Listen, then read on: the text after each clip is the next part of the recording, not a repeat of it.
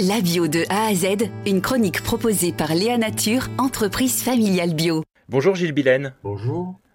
Vous êtes euh, directeur de recherche émérite au CNRS, euh, rattaché à Sorbonne Université, et vous avez euh, contribué au, travail et à cette étude sortie l'année dernière qui propose une Europe qui pourrait se nourrir grâce à une agriculture bio et locale d'ici 2050.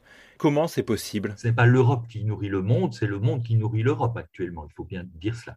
Donc nous avons essayé de voir si, euh, en se passant de ces importations de protéines destinées essentiellement à l'alimentation du bétail, euh, en revoyant éventuellement euh, notre régime alimentaire et en appliquant les principes d'une agriculture, je veux dire agroécologique pour ne pas dire biologique, s'il y avait moyen de nourrir la population euh, et d'être autonome finalement en Europe.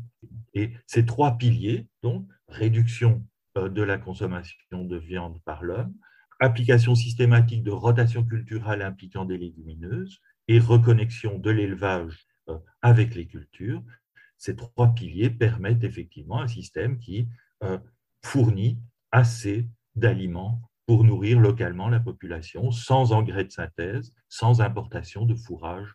Voilà les conclusions de cet exercice hein, que nous avons réalisé. Pourquoi vous avez cherché à faire cet exercice? Nous, nous, voulions tester si effectivement il était, comme on l'entend beaucoup dire, euh, il était impossible de généraliser l'agriculture biologique en dehors du rôle marginal, mais de moins en moins hein, d'ailleurs, qu'elle occupe actuellement. Et la réponse est effectivement euh, oui, c'est possible, mais ça demande des changements structurels tout à fait considérables, ça c'est certain. Il est évident que l'agriculture biologique, c'est une autre façon de conduire l'agriculture sur les parcelles, d'alimenter euh, les gens, de connecter l'élevage et euh, la grande culture. Merci Gilles Billen. Je rappelle que vous êtes directeur de recherche émérite au CNRS et l'un des co-auteurs de cette étude qui donc propose une agriculture bio et local pour nourrir l'Europe en 2050. Merci beaucoup. Léa Nature, fabricant français de produits bio en alimentation et cosmétiques, bénéfique pour la santé et respectueux de la planète.